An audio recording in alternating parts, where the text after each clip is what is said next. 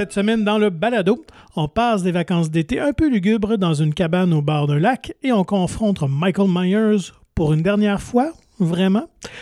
Mon nom est Patrick Marlot, vous êtes en compagnie de Jean-François Breton et bienvenue au balado Mon Ciné. Salut Jeff. Salut Pat.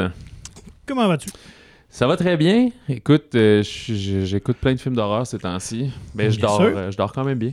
Parfait. Ouais, pas trop de cauchemars. Non, ça va, ça va. Et toi? Ben écoute, moi j'étais euh, très excité d'arriver à cette semaine, d'assister, de, voir enfin l'ultime confrontation entre Michael Myers et Laurie Strode dans ce dernier installement qu'on nous dit d'Halloween. et en même temps aussi, il y avait un autre petit film qui, qui piquait ma curiosité, Falcon Lake. Oui film québécois de Charlotte Lebon, premier film. Donc, on va vous jaser de tout ça, un peu nos, impressions. Oui, je vais avoir des questions sur, euh, pour toi sur Halloween aussi, là, justement. En parlant de confrontation ultime, là, je ne me, je me souviens pas si dans euh, toute la saga, ils s'étaient déjà rencontrés, mais euh, on peut en parler tantôt. Ben si oui, tu veux. On peut faire le tour des actualités d'abord. Puis, On y reviendra avec plaisir. Euh, oui, ben restons dans la thématique Halloween, car le réalisateur de cette nouvelle mouture, David Gordon Green, ben, euh, officiellement euh, annoncé, ou en tout cas s'apprête à débuter le tournage de son prochain projet, qui n'était pas un secret, qui avait déjà mentionné qu'il voulait ah, relancer The Exorcist. Il va faire le même exercice qu'Halloween. Alors, il va faire une suite qui évacue toutes les autres continuités vraiment au film d'époque de 1973. Mais y a-tu. Je savais même pas qu'il y avait eu d'autres exorcistes. Ouais, il y en a eu euh, deux autres. Ah, il y a eu un, prequel il y a quelques années. Aussi, ouais, c'est ça. Puis. Euh, donc, euh, nouvelle quand même intéressante. La comédienne d'époque, pas celle qui jouait Megan, mais Reagan. Megan. Celle qui jouait Reagan, mais Ellen Burstyn qui jouait sa mère. donc, va ah, revenir. C'était elle, je savais même pas. Euh, donc, elle a accepté de reprendre son rôle. Euh, donc, j'imagine qu'il va y avoir une Reagan adulte, mais qui ne sera pas jouée. Là, non, je pas parce qu'elle est décédée Non, non, elle est toujours vivante, mais ben. elle n'a pas vraiment tourné après des petites affaires. Fait... Euh, non, établie et tout ça. Mais c'est une trilogie qui C'est une trilogie, quand même. Donc, déjà, annoncé d'avance. À gros budget, écoute, Universal ont injecté quelques centaines de millions, là, donc vraiment gros, gros budget. On va voir si euh, la magie euh, va frapper euh, deux fois. Puis si c'est encore avec Universal, c'est avec Blumhouse également? je crois que oui. Je, Bonne question, mais il y a les, les mêmes producteurs que pour Halloween. Ouais. Ça ma question. Donc, premier film sortira le 13 octobre 2023. OK, déjà l'an prochain, on est prêt. Donc, on est fin prêt parce qu'en plus, 2023, ben, ce sera les 50 ans du film original, donc c'est sûr qu'il va y avoir, euh, j'imagine, certains, euh, certaines célébrations entourant tout ça, probablement même une ressortie en salle du film. Euh, je serais prêt à parier là-dessus, donc on va évidemment fêter ça en grand à Hollywood, donc à suivre. Ouais, mais je suis sceptique. Je suis quand même très excité de voir comme une nouvelle mouture de bonne qualité et tout. Parce que quand il avait proposé, euh, écoute, c'est dans le thème, là, le Halloween de 2018, il y avait une belle fraîcheur euh, dedans, le fait de ramener les personnages originaux, les acteurs et tout. Mais c'est ambitieux de faire une trilogie autour du même phénomène, mettons, du même incident et de tout. Effectivement. Ça aurait été peut-être plus prudent de faire juste un film, testons voir si l'intérêt est là, si c'est intéressant, puis après Mais tu disais qu'ils ont, mis beaucoup d'argent sur la table et tout. Je suis curieux de voir parce qu'une des forces d'Halloween et avec Blumhouse, c'est des films qui coûtent pas trop cher. Je pense que pour Blumhouse, c'est quand même des grosses productions. Là. Genre, Je pense une vingtaine de millions par film. Pour eux, c'est des grosses sorties. Mais après ça, ben, tu le sais que les trois prochains Halloween, euh, je veux dire, les, mois d'octobre, dans le sens, si tu te poses pas la question, tu as ton film d'horreur cané, ceux qui tu vas tout le temps avoir une quantité qui vont revenir voir le suivant. Toujours du monde qui débarque un peu de film en film, mais si ton premier marche, tu te garantis les autres. Peut-être si le premier se pète la gueule, ils vont peut-être tirer à la plug. Euh, peut-être, ça, ça va être euh, à découvrir. Donc, tout ce qu'on souhaite, c'est que le, scénario soit à la hauteur. En fait, et c'est la même équipe qui ont travaillé sur euh, les Halloween qui vont. je sais pas si ça va être l'espèce de même démon, je me souviens plus son nom, qui vont poursuivre, pour chasser pendant trois films jusqu'à l'enfermer, le piéger dans quelque chose, je sais pas. ouais, c'est, ça semble beaucoup euh, ambitieux, audacieux, mais euh, on jugera du, du, résultat une fois sur les écrans. Sinon, euh, ben, de gros mouvements dans l'univers des films Marvel. On était tout excités à l'annonce de, Deadpool 3 il y a quelques semaines. Ben, la semaine passée. Ouais, déjà, la semaine passée, c'est ça. Donc, ben, on a déjà annoncé finalement qu'il va y avoir un, un petit décalage. Alors, pour les amateurs, euh, soyez avisés maintenant que le film sortira au mois de novembre 2024 et non septembre 2024, comme c'était annoncé originalement. Euh, pour la simple raison que Blade, euh, le film, le fameux film avec le chasseur de vampires, qui devait sortir lui en novembre, a été repoussé en septembre 2024. Donc, lui, il prend la place de Deadpool. OK, il inverse euh, non, ils font juste décaler. Fait Dans le fond, Blade, au lieu de sortir en novembre 2023, lui sort en septembre 2024 à la place de Deadpool. Et puis là, on a tout décalé le reste. Je comprends, je comprends. Donc, euh, suite évidemment à l'annonce de, du réalisateur finalement qui a quitté le projet de Blade. Alors on a mis la production évidemment. C'est ça, fait que le tournage n'était pas commencé. non, on était en pré-prod, mais euh, je pense devait commencer quand même là, dans les prochaines semaines. Alors le temps qu'on trouve quelqu'un d'autre. Ouais. Puis il y a Kevin Smith qui dit qu'il voulait jamais faire de, de, de, Marvel et tout. Fait que la porte est ouverte. Pat, si tu veux envoyer ton CV, une première réalisation, ça peut être intéressant. Moi, je prendrais peut-être pas Blade, par exemple. C'est pas mon préféré. T'es piqué en plus. Donc, euh, donc suite à ça, euh, ben, le film qui devait sortir en novembre 2024, c'était Le Fantastic Four, qui lui est repoussé en février 2025. Alors voilà pour Marvel. Euh, Dune, par exemple, euh, les Warner ont, saisi tout de suite la balle au banc parce que suite à ce changement-là, eux, ils ont pris euh, la date de sortie de Blade. Fait eux, ils ont devancé, ils ont devancé quelques semaines. ouais, de deux semaines, la sortie de Dune Part 2. Ça, c'est octobre. Euh, novembre. Ouais, début novembre, 3 novembre. Euh, OK, fait que dans à peu près 54 semaines. Ouais, on va ça voir bien. Euh, on sait que Denis Villeneuve est en tournage présentement. sinon, ben, Tom Cruise fait qu'encore les manchettes cette semaine. on connaît son goût du risque et de l'adrénaline. Tu as sûrement vu passer la nouvelle. Ben, on avait déjà parlé qu'il voulait tourner un film dans l'espace. Ouais. Et là, il voudrait être le premier civil, donc un astronaute ou quelqu'un de la NASA, à, vraiment aller euh, prendre une marche dans l'espace et que ça soit filmé. Donc, ça va se partie évidemment euh, du film, de l'intrigue. Mais là, euh, il dit le premier. Ben là, c'est tout le temps le premier app et on rajoute un petit quelque chose, là, parce qu'il y a déjà des civils qui sont allés. Tu sais, Guy La Liberté est allé dans, l'espace, mais il n'est pas sorti comme tel. je comprends. Ouais, la petite nuance. donc, il me semble qu'à un moment donné, il y avait une grosse compagnie de, de, films érotiques qui voulait aller tourner un, un porn dans l'espace. je sais pas si ça s'est fait ou pas. Puis, euh, en tout cas, c'est sûr qu'ils n'ont pas dû sortir nus. Fait que ben, dans l'espace, tu n'en reviens jamais. fait que pour moi, les scènes se passent dans le vaisseau, probablement. Mais écoutez, si vous avez vu le film, écrivez-nous. Alors, euh, on ne connaît pas le titre du projet, évidemment, tout ça est gardé euh, sous le mystère. C'est Doug Lyman qui est le réalisateur, qui avait déjà collaboré avec Cruise pour le très bon film de science-fiction Edge of Tomorrow. Alors, on va suivre ça dans les prochains mois, parce que normalement, en fait, Cruise a même dit qu'il y a certaines séquences qui ont été tournées euh, dans la station euh, internationale. Probablement pas avec lui parce qu'on saurait si, euh, s'il était en haut, là, mais en tout mhm. cas, il y aurait déjà un coup de manivelle qui a été fait par rapport au film. Donc, eh ben, à suivre, à suivre. pour les nouvelles, moi, ça, fait le tour. ouais, moi aussi, j'ai. Bonne annonce? Ouais, ça, ça, il y en a plein. Ouais.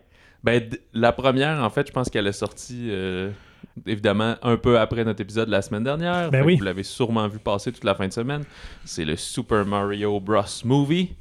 Euh, je pense pas qu'il est sorti en français encore. Je crois qu'il existe juste en anglais, mais c'est quand même très facile de comprendre. Fait que le film de Mario Bros. qui va sortir euh, cet avril-ci, là, avril 2023 ça a l'air vraiment bien fait visuellement. J'avais oublié, on avait déjà parlé, mais que c'était les studios Illumination. Mm Fait que derrière toutes les. Les, euh, les mignons. Puis les mignons, puis euh, voilà.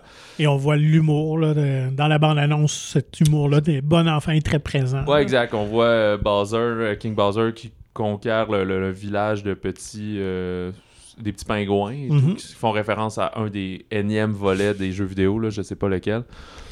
Puis après, on voit un Mario qui est parachuté dans, un monde de, champignons, puis qui fait la rencontre de Toad, mais qui a l'air un peu désarçonné, puis soit pas savoir pourquoi il est là ou pas savoir qui il est. Fait que je sais pas si ça va être à la Jumanji, genre un joueur qui, ouais, qui, est coincé dans l'avatar de Mario et que blablabla. Euh, J'avoue qu'il y a deux choses aussi qui ont fait réagir. Bowser est, euh, ben, pas doublé, mais c'est la voix de Jack Black. Et il n'y a pas la voix qu'on s'attendait à ce qu'il y ait. Il est comme assez sérieux, si on veut, là-dedans. En tout cas, pour les trois répliques qu'il y a euh, dans la annonce Puis par la suite, quand on voit Mario, ben, c'est Chris Pratt qui joue Chris Pratt. Pas mal. il y avait déjà certaines appréhensions quand le choix de casting avait été annoncé. Ouais.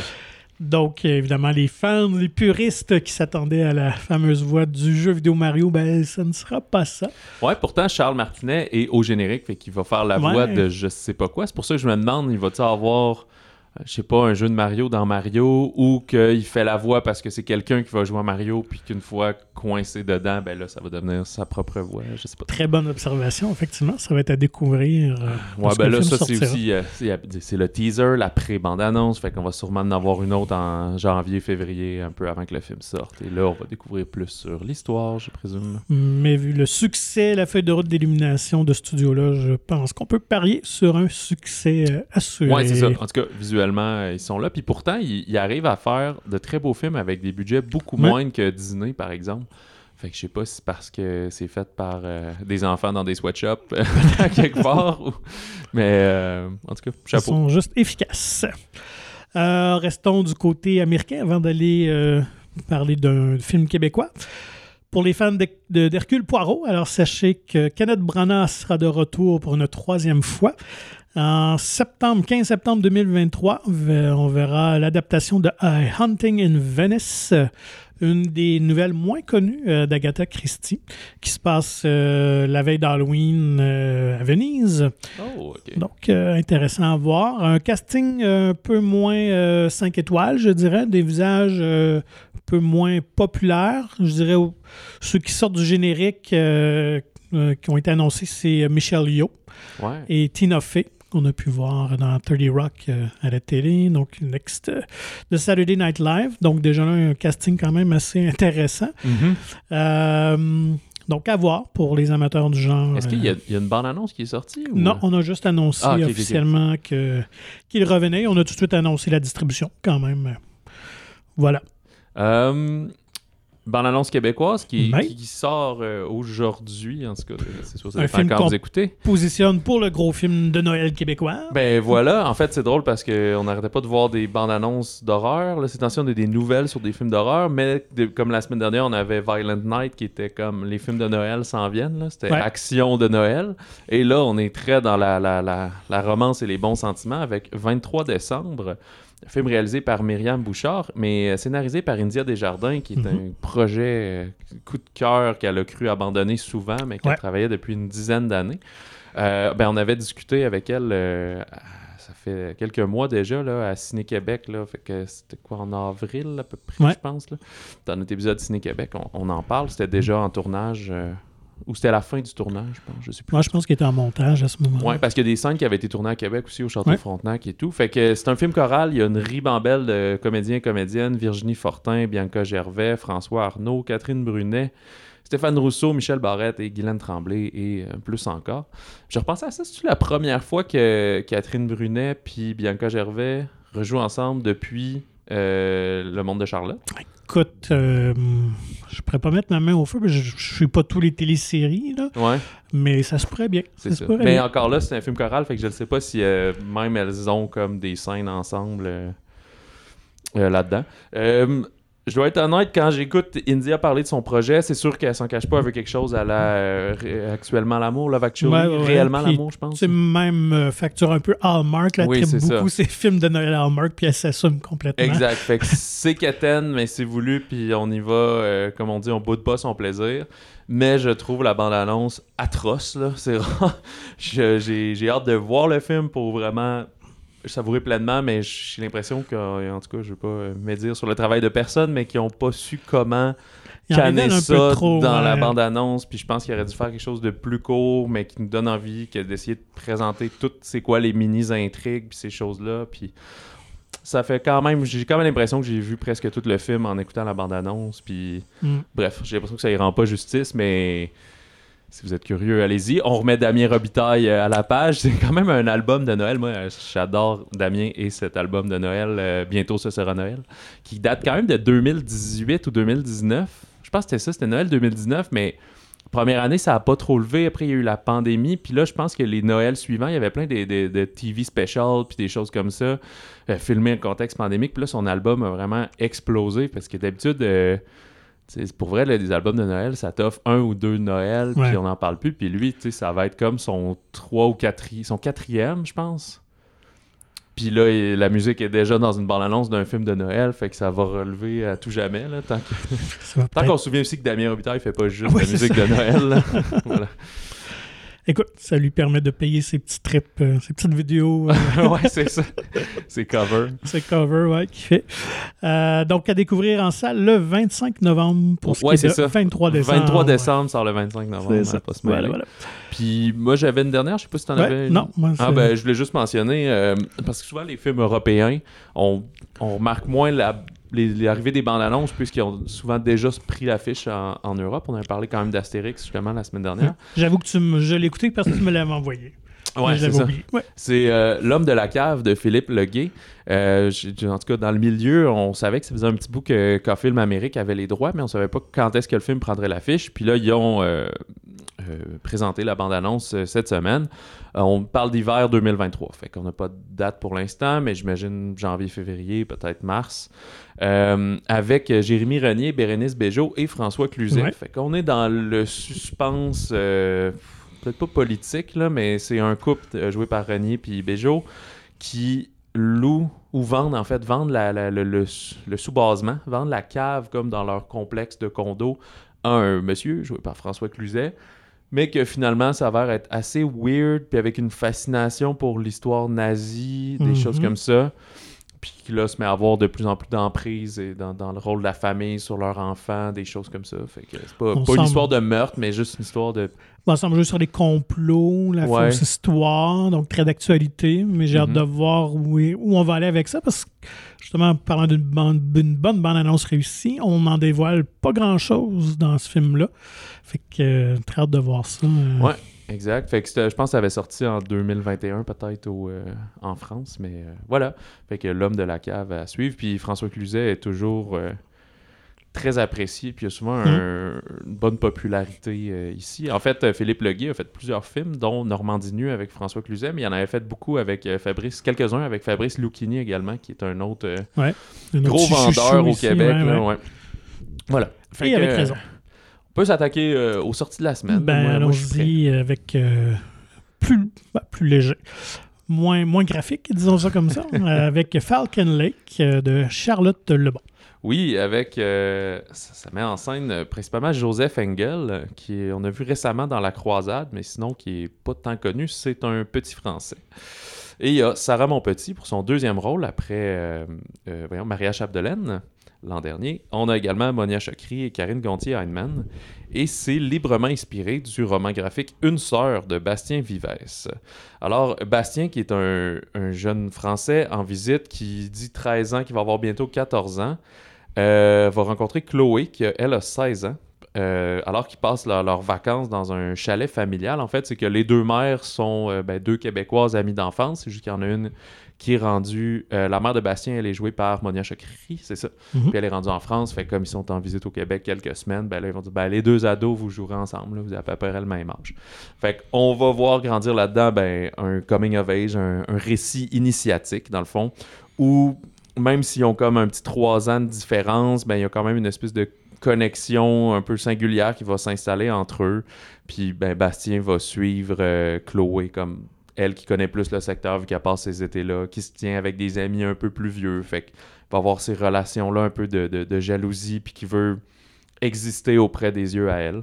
Fait que l'été va devenir un, moment un peu euh, charnière là, dans, dans, son émancipation à lui, mais à elle également. Voilà. Oui, tout à fait. Et sur fond de trame, ben, il y a une histoire euh, de, de, noyade dans le lac. Il y a quand même un côté un peu lugubre au oui, film. Absolument. Qui est très différent de la bande dessinée. Euh, la bande dessinée était vraiment ailleurs et c'était voulu euh, par Charlotte Tobon qui a aussi signé le, scénario, l'adaptation, qui voulait amener d'un peu plus d'elle et pour l'avoir entendu en entrevue, dans le fond, elle a donné un peu au film un un peu les codes d'horreur. Elle voulait pas faire un film à la John Hughes ou tous ces films-là des années 80 mhm.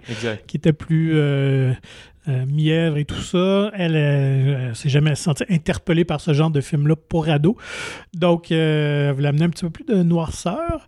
Et, mais c'est bien réussi parce que je dois avouer, pour avoir lu la bande dessinée que j'ai trouvé bien, je pense que j'ai mieux apprécié le film qui amène un peu plus de, de lourdeur, un peu plus de, de chair alentour de, de l'intrigue, euh, porté par euh, les deux comédiens, euh, Joseph Engel et Sarah Monpetit, qui, qui sont très très bons, les deux, là, oui, de naturel désarmant. Ils ont une chimie qui est, qui est très crédible, puis des jeux qui passent beaucoup dans le non-dit, dans des, des, regards, des réactions. Je pense que ça va être un peu le, la carrière peut-être de Sarah Monpetit, elle va se spécialiser dans le non-dit parce que son, son non-verbal est quand même très parlant, juste dans ses regards et euh, ses, visages qu'elle fait. elle est très photogénique. Puis, euh, euh, qu'est-ce que je veux dire? Ben, c'est ça, comme tu as dit, il y a une histoire, c'est ça, de, de fantômes. Puis elle, elle a naturellement une fascination, on sent vers le morbide, que lui ben, va un peu embarquer là-dedans. fait que c'est ça, c'est drôle parce que il y a rien qui décrit ce film-là dans le synopsis comme un film d'horreur ou un suspense, mais quand tu l'écoutes, tu le ressens comme ça quand même un peu. C'est aussi par la facture visuelle, il y en a peut-être qui vont moins adhérer à cette proposition-là, mais on est en cadrage très carré, très granuleux. Ouais. Euh... le tournant Super 16 mm. Ah, bon voilà. Fait qui explique justement ce côté-là rustique un ah, peu. je pensais que ça avait été ajouté en poste, mais c'est encore plus authentique. Je pensais que le film allait être intemporel, mais il y a quand même euh, des cellulaires, puis on comprend qu'on est euh, très contemporain. Là. Ça s'est passé cet été, là, par exemple. C'est juste que la facture visuelle est, plus rétro euh, à ce moment-là. Et ce qui est plus frappant, c'est que pour avoir lu Sarah Monpetit en entrevue, elle disait qu'elle et son, sa co-vedette ne s'entendaient pas très bien. En tout cas, ah elle, avait beaucoup de misère avec le comédien. mais elle était contente que ça apparaisse pas à l'écran. Et c'est effectivement le cas. On ne l'aurait jamais deviné. Mais non, c'est vraiment un beau film, euh, un beau film, un film un peu atypique, honnêtement, pour le genre, mais qui donne de belles scènes, de bons dialogues. Euh, j'ai adoré les séquences entre euh, Sarah Monpetit, Chloé et sa mère qui sont. Oui, Karine gontier ouais, C'est très drôle pour avoir une ado de cet âge-là ou presque un peu plus jeune, je, me retrouvais beaucoup dans ces scènes-là. Puis c'est ça. Puis évidemment, ben, il y a quand même une, euh, ben, une, relation avec la sexualité, un point de vue sur la sexualité des jeunes, la, découverte de ça, la gêne par rapport à tout ça. Comme je dis, vu que lui, finalement, il est plus jeune qu'elle, qu'elle se tient avec des garçons encore plus vieux, fait que ça vient faire un gros clivage entre lui puis finalement des gars de 19 ans. Fait que, puis en plus, qui est français, fait que c'est très intéressant, je trouve, ces scènes-là. Ouais. Euh, Ouais, c'est ça. Que par occasion, tu penses qu'il va être boulié, mais pas de temps finalement. Il est comme le petit cool cousin et tout. Fait que, ouais, ouais, j'ai vraiment, vraiment beaucoup aimé ce film-là. Euh, bah, peut-être des gens n'aiment pas se faire dire ça, mais il y a une certaine finale assez audacieuse qui c'est peut-être là que ça va diviser euh, le public, les gens. Mais je, je, sais pas encore si j'aime ou j'aime pas la finale, mais j'aime l'audace d'avoir fait mhm. une finale comme ça. Tout à fait. Et c'était voulu. Elle voulait quelque chose d'ouvert. Et elle-même, elle disait qu'elle aime ce genre de film-là où on n'a pas les réponses à nos questions. Et puis, euh, fait oui, bravo. Euh, j'ai bien hâte de voir ce que Charlotte Lebon va faire. Euh, indéniablement, elle, est, elle a un talent de raconteuse d'histoire. Euh, donc, j'ai hâte de voir son prochain euh, projet. Et euh, la raison pourquoi elle a tourné ça dans les Laurentides, parce que l'histoire, la bande dessinée, elle se déroule vraiment sur le bord de la mer en Bretagne. Puis elle dit Moi, je connais rien à cet environnement-là. Donc, quand j'avais lu la bande dessinée, que je voulais l'adapter, pour moi, c'était une évidence que je voulais tourner ça. au Québec, dans les Laurentides, près de chez elle. Elle a grandi dans ce coin-là aussi. Donc, elle dit Moi, je connais les lacs et la forêt. C'est avec quoi j'ai grandi. Donc, je savais comment filmer ça. Euh, Parce que c'est une, Québécoise qui fait carrière en, France, c'est ça, si vous la replacez pas. Je me souviens plus quoi, mais elle a joué dans quelques films. Euh, Yves Saint-Laurent, entre autres, des trucs comme ça. Ben, elle a débuté comme animatrice à la télévision, devenue comédienne, puis euh, dit tout ça, c'est un peu un fruit du hasard, mm-hmm. parce qu'elle était mannequin aussi, elle fait des arts visuels, donc vraiment multi, multitâche. Puis je, ça, fait, ça fait comme un certain temps que je lis sur le film, fait que là, je veux pas me mêler, que j'ai pas revérifié mes sources, disons, avant de, dire ce que je vais dire. Mais il me semble que c'est pas elle qui voulait faire cette adaptation nécessairement, mais je pense que c'est le, producteur ou productrice qui lui a mis dans les mains en disant j'aimerais ça que tu adaptes ça ou je pense qu'il y a de quoi de bon à faire avec ça.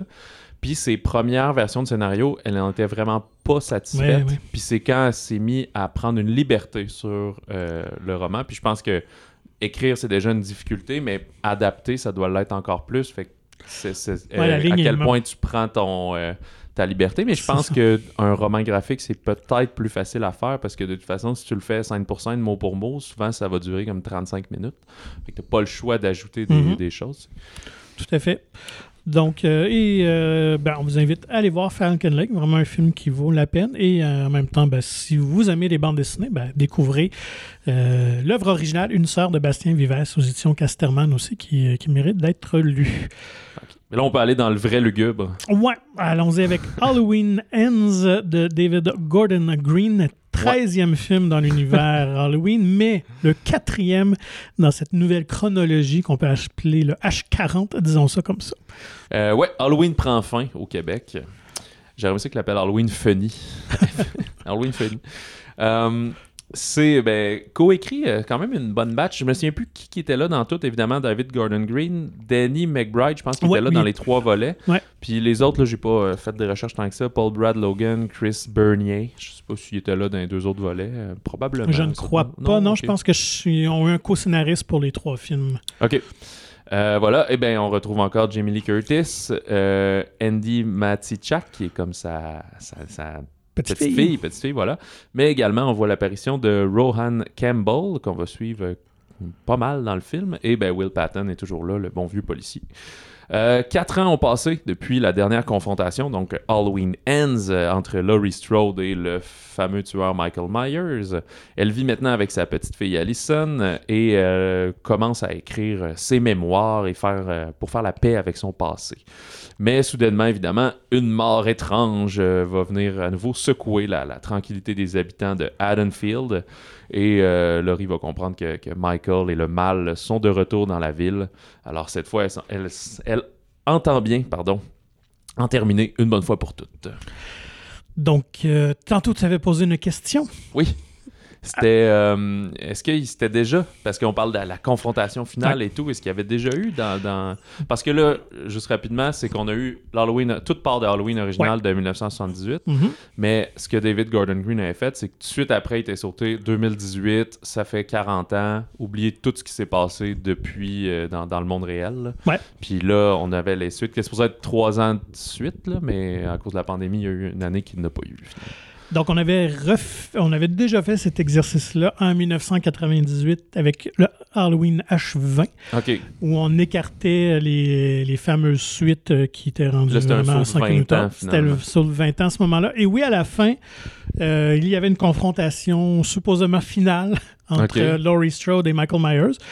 Problème, le film a quand même eu un grand succès pour l'époque, donc on est, on s'est senti obligé de faire une autre suite qui était vraiment pas très bonne. C'était comment Comment ça s'appelait? Euh, Halloween Resurrection, ça me bien. Qui, euh, ça, se passait dans la ado. J'écoutais pas ça, mais les titres me, me, sonnent une cloche. Donc, euh, donc oui, c'est ce qui est assez particulier. Donc, de trois fois au, au fil du temps, euh, elle a repris son, personnage, mais dans différentes chronologies.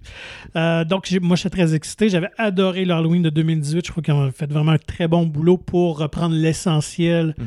du film d'Halloween, mais d'y amener autre chose. Le Halloween Kills m'avait un petit peu déçu. Il y avait de l'idée intéressante. Oui, il y avait de bonnes idées. Puis à l'origine, d'ailleurs, c'était supposé être un diptyque. Donc vraiment, c'était supposé être Halloween et Halloween Kills. C'était supposé d'être vraiment l'histoire en deux parties. Même qu'à l'origine, David Gordon Green voulait tourner des films back-to-back vraiment simultanés. Il a pris peur un peu, il a dit bon, on va en faire un, on va voir comment les gens vont réagir, puis après on fera le deuxième. Et c'est en écrivant Halloween Kills qu'il a eu l'idée finalement pour le suite de l'histoire pour Halloween Ends d'en faire un troisième. Ouais. Puis probablement que l'un avait fait tellement d'argent qu'ils ont dit ben oui, mon ben, homme, pas de problème. Ben voilà, voilà. Et euh, faut souligner l'audace de Halloween Ends.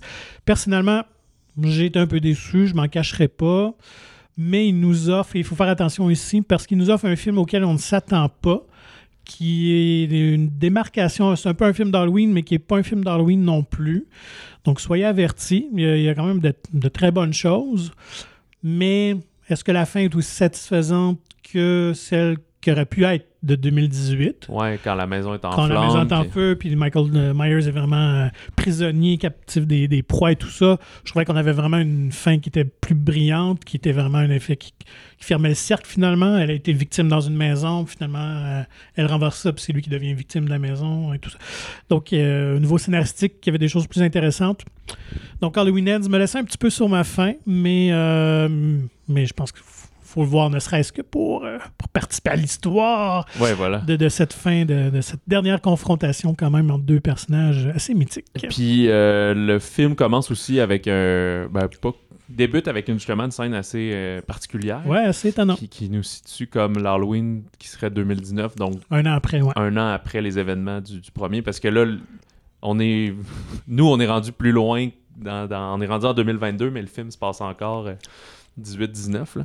Euh, puis euh, après ça, il y a, comme Laurie qui va faire, euh, ben, Jimmy Lee Curtis qui va faire une narration qui, qu'on comprend qu'elle est en train d'écrire son livre, mais que ça nous aide à nous remémorer ce qui s'est passé dans les deux précédents volets. Fait que c'est pas nécessaire si vous dites je l'ai déjà vu, mais ça fait déjà deux ans, je m'en souviens plus. Ben, il n'y a pas de problème. Les scénaristes sont là pour vous.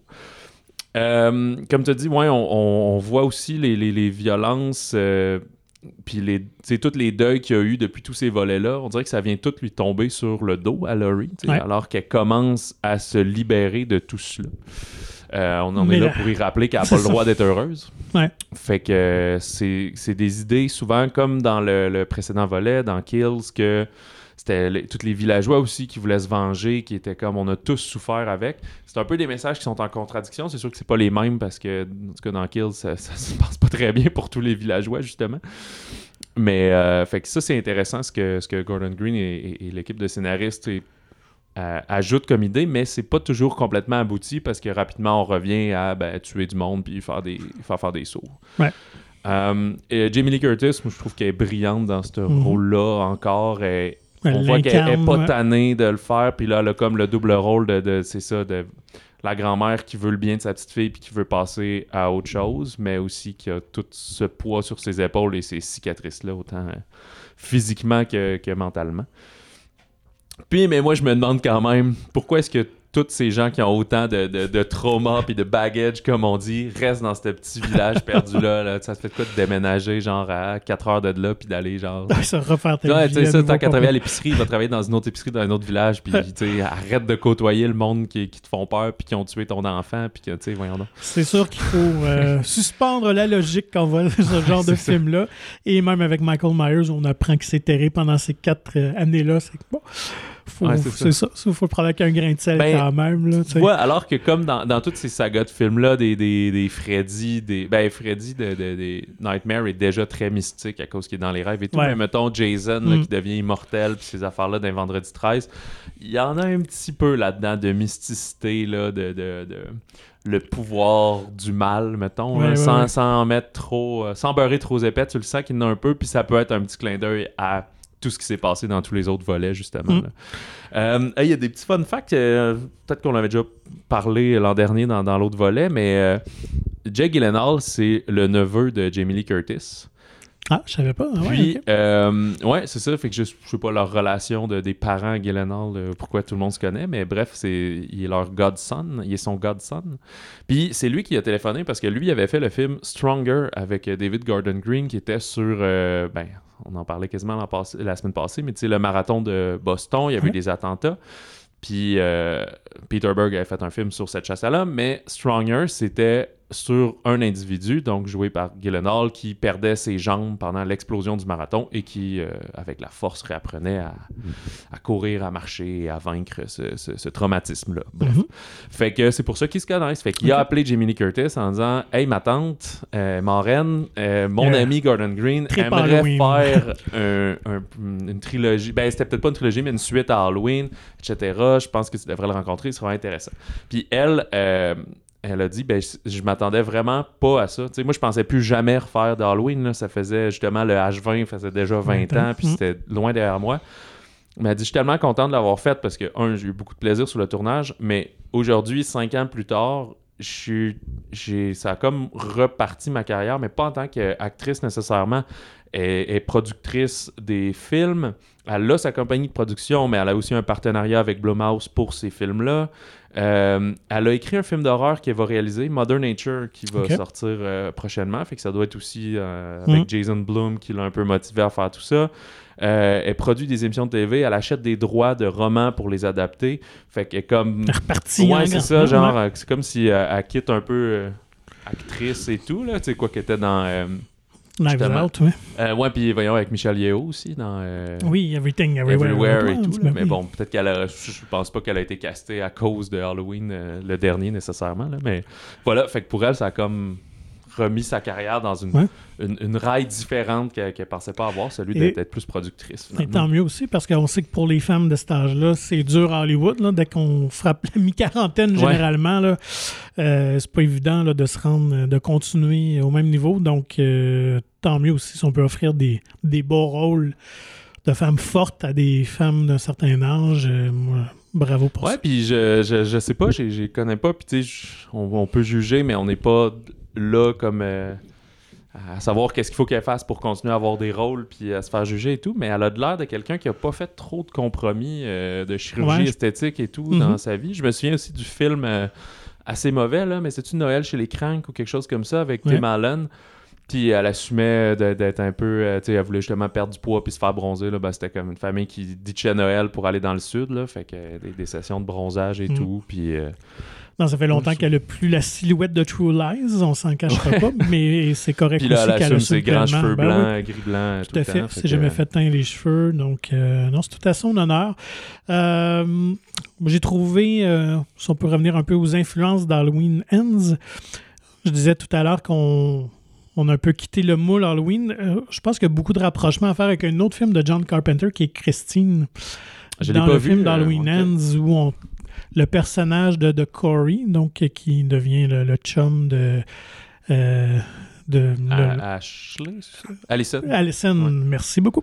Fait penser beaucoup au personnage aussi dans Christine, une espèce d'ado un peu mal dans sa peau. Euh, et tout ça. Là, donc, euh, je pense qu'ils sont allés chercher beaucoup d'influence dans, l'histoire, dans le ton de, Christine. Ouais, puis je pense que faire des clins d'œil à John Carpenter, c'est pas une mauvaise chose. Il y a ben, au début, justement, il écoute euh, un film, il écoute The Thing à la télé. Et on se souvient, dans l'original, c'était le vieux de Ting des années 50 qu'on voyait à la télé. Ah ouais, ok. Ah bon, mais encore. Qui avait déjà planté un petit truc. Euh, ah, mais je, pensais que Carpenter avait inventé euh, The Thing. Non, non, c'était vraiment un, ses films préférés d'enfants qui, qui voulait euh, retourner un jour. Donc, quand on disait que c'est la dernière mouture, ben, c'est sûr que Michael Myers va revenir. On ne fera pas d'illusions. Il y a trop d'argent. Il y a trop d'argent, mais je pense qu'il est vraiment dans cette dernière incarnation-là euh, je pensais vraiment terminé. On, parlait déjà de Jamie Lee Curtis, quand même, qui est assez âgé. fait que, mhm. même chose, si on se met dans la chronologie des films, Michael Myers aurait dans soixantaine aussi. Donc, euh, à un moment donné, on ne tournera pas des films jusqu'à temps que les personnages aient 90 ans.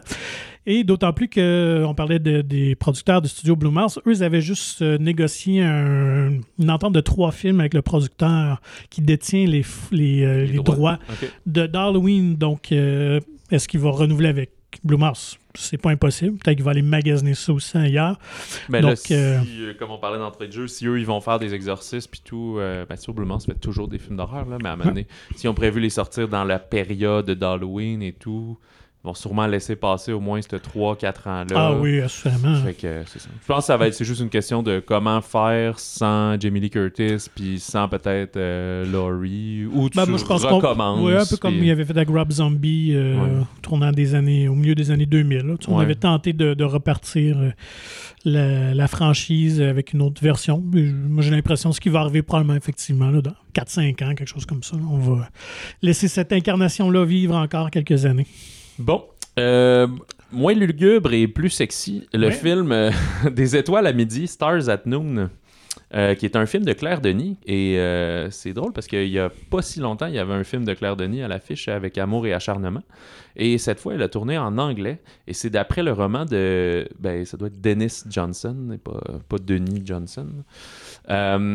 C'est un roman qu'elle voulait adapter depuis euh, très longtemps d'ailleurs. Alors c'est avec euh, Margaret Qualley, qu'on a vu dans Ma Salinger Year de Philippe Falardeau, Mon année mhm. Salinger.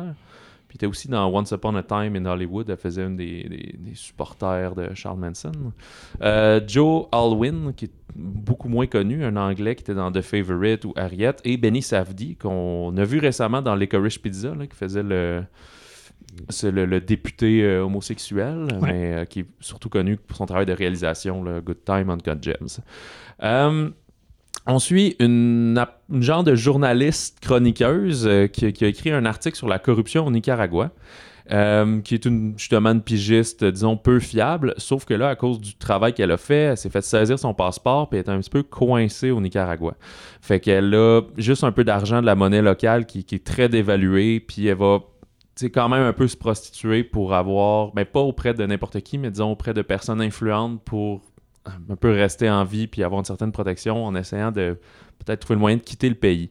Fait que euh, amener dans le bar d'un grand hôtel où elle va faire son tour, voir s'il y a du monde qui ont bien de l'argent, elle va aborder Daniel, qui est, joué par l'anglais Joe euh, Alwyn, qui est un consultant anglais d'une compagnie pétrolière. Fait que là, ils vont avoir une assurance euh, mutuelle qui va qui était à la base d'une transaction sexuelle, mais qui va devenir vraiment une relation assez torride entre les deux. Mais elle va se rendre compte que peut-être que cet amant, il cache ses véritables activités, puis c'est pourquoi il est réellement là. D'ailleurs, qui semble intéresser un, agent de la CIA euh, assez... Euh, comment dire ça, non? ben, pas convaincant, mais fier, là.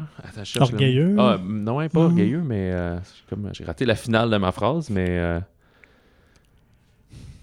c'est qui s'impose beaucoup, finalement. Ouais, bref, ça va faire la job. Fait que, euh, fun fact, en fait, Margaret Qualley, c'est la fille de Andy McDowell. Puis, oh. lui ressemble quand même pas mal, justement, les cheveux frisés aussi et tout. Euh, c'est un film qui est qui démarre très néo-noir, là, euh, polar, euh, la musique, la musique pardon, faite par le, band Tindersticks. très jazz, un peu lugubre. Il y a une tune officielle aussi là, qui s'appelle Stars at Noon, un petit peu bossa nova, qui vont venir sur laquelle ils vont danser langoureusement éventuellement. Le film avait remporté à Cannes le Grand Prix fait que c'est pas mal le prix le plus haut après la Palme d'Or. il était en nomination pour la Palme d'Or. Il a gagné ex aequo le Grand Prix avec euh, Close de Lucas Dont. Euh, l'histoire originale se déroule par contre en 84 dans la révolution au Nicaragua, mais là on l'a adapté à la situation pandémique. Ça a été tourné en décembre 2021. Fait qu'il y a des masques à l'occasion dans le film. On comprend que c'est peut-être aussi une des sources pour laquelle il est quand même coincé dans le pays. Il y a tout ce fléau-là qui doit nuire au, voyage international et tout. Euh, on fait aussi, je pense, c'est, je connais pas tant l'œuvre de Claire Denis. Là. j'avais vu High Life, mais qui est déjà, je pense, un peu un ovni dans, ses affaires, film de science-fiction. Que c'est moins un genre qu'elle va faire, mais elle a des thèmes récurrents. Il y a souvent une grosse présence de la sexualité.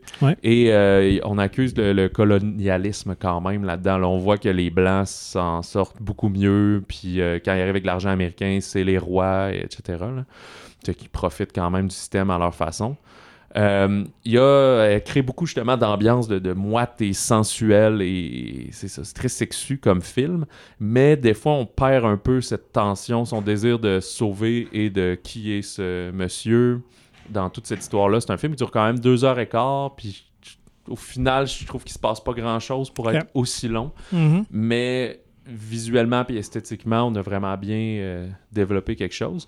Mais peut-être que des fois, même les personnages sont pas si clairs que ça. Quali joue super bien, mais des fois, il va y avoir des scènes où elle devient un peu comme une gamine qui, qui, qui qui devient très euh, explosive et tout, que ça a pas l'air d'être dans le personnage. Fait ça, c'est pas clair. Puis à côté de ça, ben, Halloween qui est toujours habillé dans une espèce de complet de lin blanc un peu. Là. Fait qu'il a l'air un peu beige et fade à, côté d'elle. Cela dit, il y a beaucoup de bonnes qualités. Puis j'ai quand même apprécié euh, euh, mon visionnement justement pour l'esthétique et le, style. Euh, ça a été filmé au Panama et non pas au Nicaragua parce qu'il y a eu une réélection. Euh, là, je suis pas si bon en politique, mais il y a eu une réélection d'un président. Puis elle, Claire Denis, voulait pas aller là-bas parce qu'elle était à l'encontre de, ce président-là. Fait qu'elle préférait mhm. aller au Panama. Et euh, le personnage de Joe Alwyn devait initialement être joué par Robert Pattinson. Parce qu'après le tournage d'High Life, elle avait dit qu'il serait parfait. Puis c'est vrai qu'il aurait été très bon pour ce mhm. genre de rôle. Et là, le tournage a été déplacé. Pattinson ne pouvait plus. Ça a dû être euh, Taron Egerton. Et là, même chose, ça a été déplacé, il pouvait plus. Puis là, c'est devenu Joe Alwyn. Fait que voilà, mais je pense que ça a toujours été Margaret Qualley euh, attachée. Pour euh, Stars at Noon, des étoiles à midi, si vous êtes plus euh, justement un peu polar, néo-noir, comme on, comme on appelle. Et dans les autres sorties, ben là, j'avais dit que Sans Fil sortait pas. Triangle of Sadness, qui est le gagnant de la Palme d'Or. Mm-hmm. Donc, qui, l'a shippé à euh, Claire Denis de Ruben Osland, mais c'est qui sort à Montréal. Alors, si vous êtes dans cette région, euh, chanceux vous êtes, vous pouvez le voir dès euh, ce vendredi, dès le 14 octobre. Par la suite, le 21 va ouvrir dans quelques marchés et le 28 devait être disponible partout où les, propriétaires de salles veulent bien le diffuser.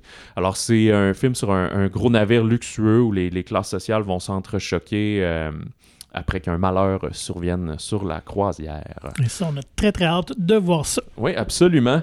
Euh, c'est tout. Il n'y a pas de temps de sortie cette semaine. Peut-être pour ça qu'on a parlé en long et en large on de chacun des films. on n'a pas de... non, ben, en tout cas, on ne me l'a pas communiqué si c'est le cas.